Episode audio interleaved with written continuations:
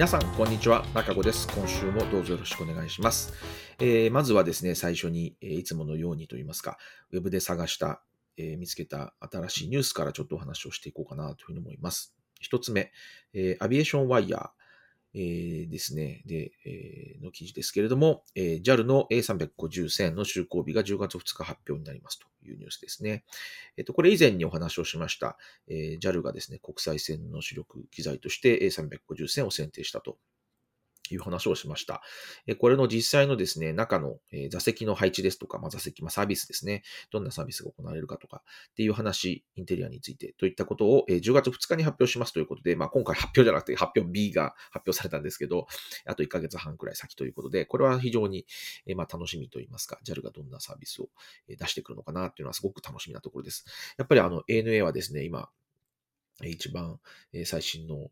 サービスとしてビジネスクラスでザ・ルームというですね、本当にあの、非常に素晴らしい、え、プロダクトを出してきているのは、私乗ったことないですけれども、見たことはありますけれども、乗ったことがないんですけれども、非常に、えー、快適、快適そうな、え、サービスを出してきているので、まあ、JAL はですね、この辺に何か対抗してくるのかなとか、えどんな新しいビジネスクラスが出てくるのかなとかですね、あの、その辺はちょっと、え興味深く見ています。結構 JAL って、あの、機材を新しく入れるたびに、あの新しいビジネスクラス出してくるんですよね。なので、ちょっとそこは、えー、興味深いところです。で、こ,、まあ、この便はですね、羽田、ニューヨーク便に投入されるということで、まあ、やっぱり東京、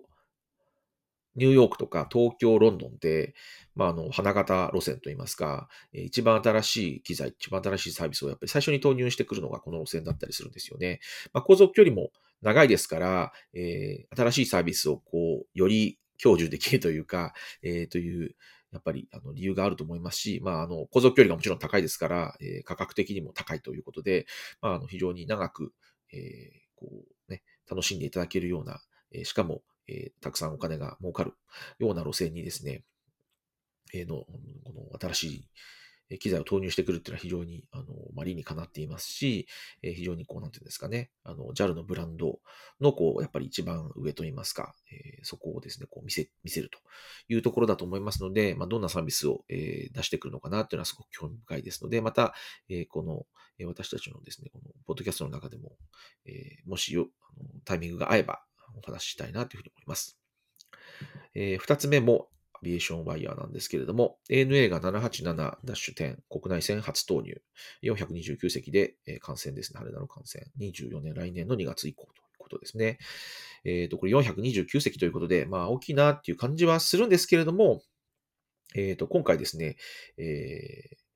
まあ、トリプルセブンの200の置き換えとしてこれは入るみたいなんですね。で、今、トリプルセブンの200って、まあ3えー、と392席の、えー、配置と405の一応機材があるみたいなんですけれども、まあ、それと比べると129席ということで、まあ、増えましたねっていう感じですよね。で、えっ、ー、と、もちろん、あの、座席数が増えたので、航空会社もっと儲かってよかったねっていう話なんですけれども、それ以上にですね、やっぱりトリプルセブンって古い機材なので、やっぱりあの、787に変わることによって、えっ、と、よりですね、燃費が良くなって、えその単純に人が乗る、乗る、乗ることができる人が、人数が増えるというだけではなくて、それ以上に、え燃費が良くなることによって、まあ、より、こう、利益が上がるということになっているので、まあ、これはもちろん、あの会社にとっても嬉しいことですし、えー、まあ、地球にとっても優しいのかな、ということで、まあ、非常にいい動きかなというふうに思います。で、ただですね、これ最大、787点が、えー、最大のえ機材というわけではなくて、今でももう一つ大きな機材があって、トリプルセブン300という機材がありますと。でこれ514席とか超えているので、まあ、やっぱりすごいですよね。429と514って、まあ、それでもやっぱりまだまだ、え、もっと大きい飛行機があるんだなっていう気がしますよね。で、えっ、ー、と、さらにもっと遡ると、えっ、ー、と、かつてですね、えっ、ー、と、747-400D という機材があって、まあ、D っていうのは、えドメスティックなので国内線仕様で、えの、え機材だったんですけれども、これですね、就航当初は、え、ま、スーパーシートって、今はプレミアムクラスって言いますけど、ま、スーパーシートっていうのがあって、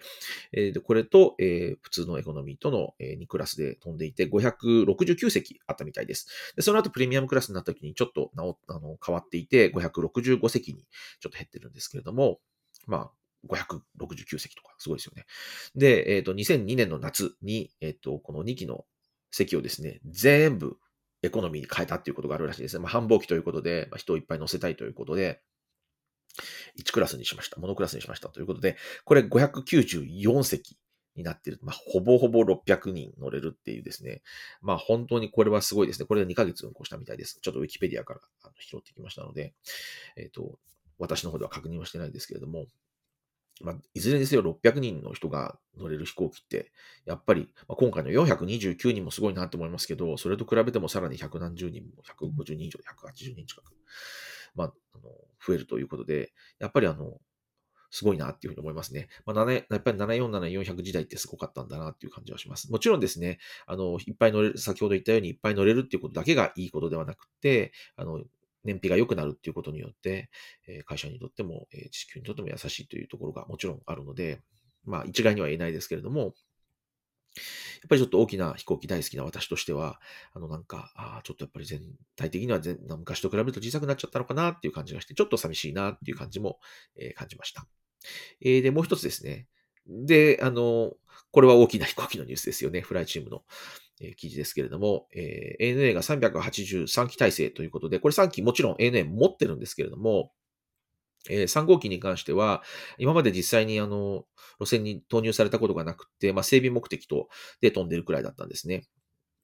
なんですけれども、えー、と10月20日からホノルル線就航ということで、これはですね、ちょっとおめでたいというかですね、やっぱり大きな飛行機大好きっていう何度も何度も何度も言いますけれども、私としては非常にいいなと思います。で、まあ、あのね、ハワイは日本人大好きな、私も、私もハワイ大好きですけれども、ハワイやっぱりあの、非常に需要が多い路線ということで、えー、こちらに、まあ、380を投入していくということですね。これは本当にあの、グッドニュースな、グレートニュースなので、えっと、楽しみにしているという感じです。まあ、あの、520席ということで、まあ、さっき言ってた500何席って、えー、言ってたじゃんとかっていうのはありますけど、まあ、500 69席とか600、まあ、594席とか、ダッシュ400、でかかったねって話なんですけど、これは600近く、こあのここちら520席ですけれども、これビジネスクラスとかファーストクラス入ってますからね。あのさっきの596席とかっていうのは、あの全部エコノミーってことなので、まあね、ご存知のように A380 はダブルデッカーというか、ほぼほぼずっと全部2階建てになっている飛行機ですので、これにですね、ファーストクラス、ビジネスクラスみたいな席も入った上で、エコノミーも入った上での520ってやっぱりすごいなって思います。で、やっぱり飛行機、あのね、あの広い方が中の快適性っていうのは間違いなくあのいいと思いますので、もちろん新しい飛行機であるってこともありますよね。なので、あの湿度ですとか、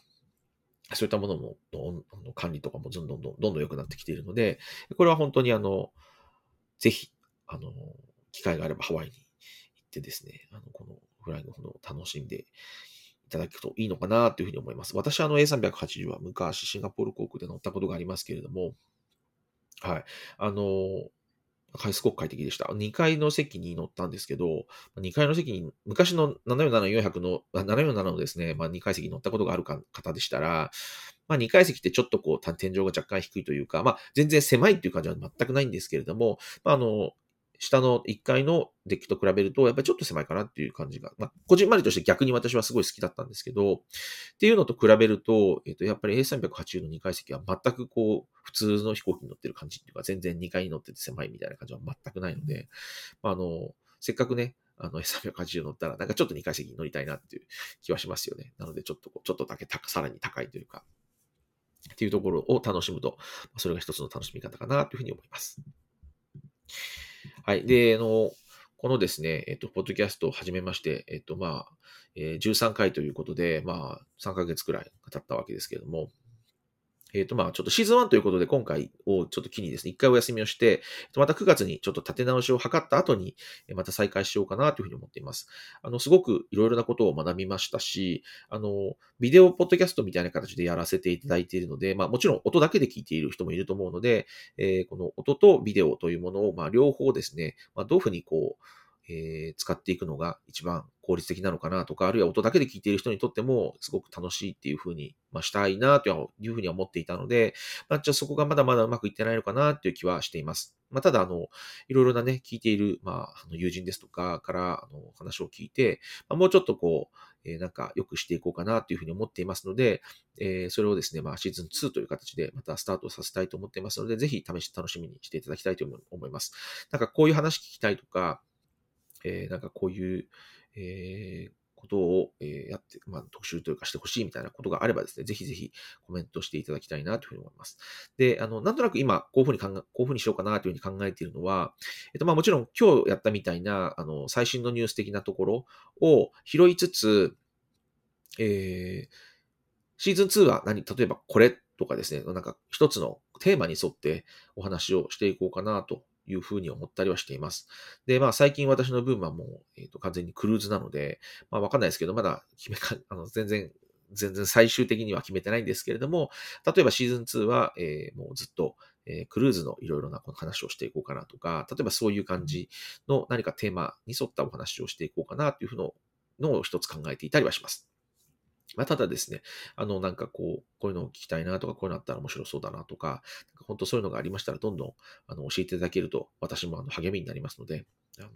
ただけたらな、なというふうに思います。あの、もちろん、あの、ね、あのプロの喋り手ではないので、なかなか聞きづらい点もたくさんあったと思いますし、えっと、完全ワンオペなので、まあ、編集も自分でやっていますし、えーいろんなところでね、あの、まだまだ至らない点がたくさんあったと思いますけれども、え、お聞きいただいた皆さんは本当に本当にありがとうございましたというのをまずお伝えしたいというふうに思います。え、シーズン2もですね、え、またやっていきたいと思いますので、どうぞよろしくお願いします。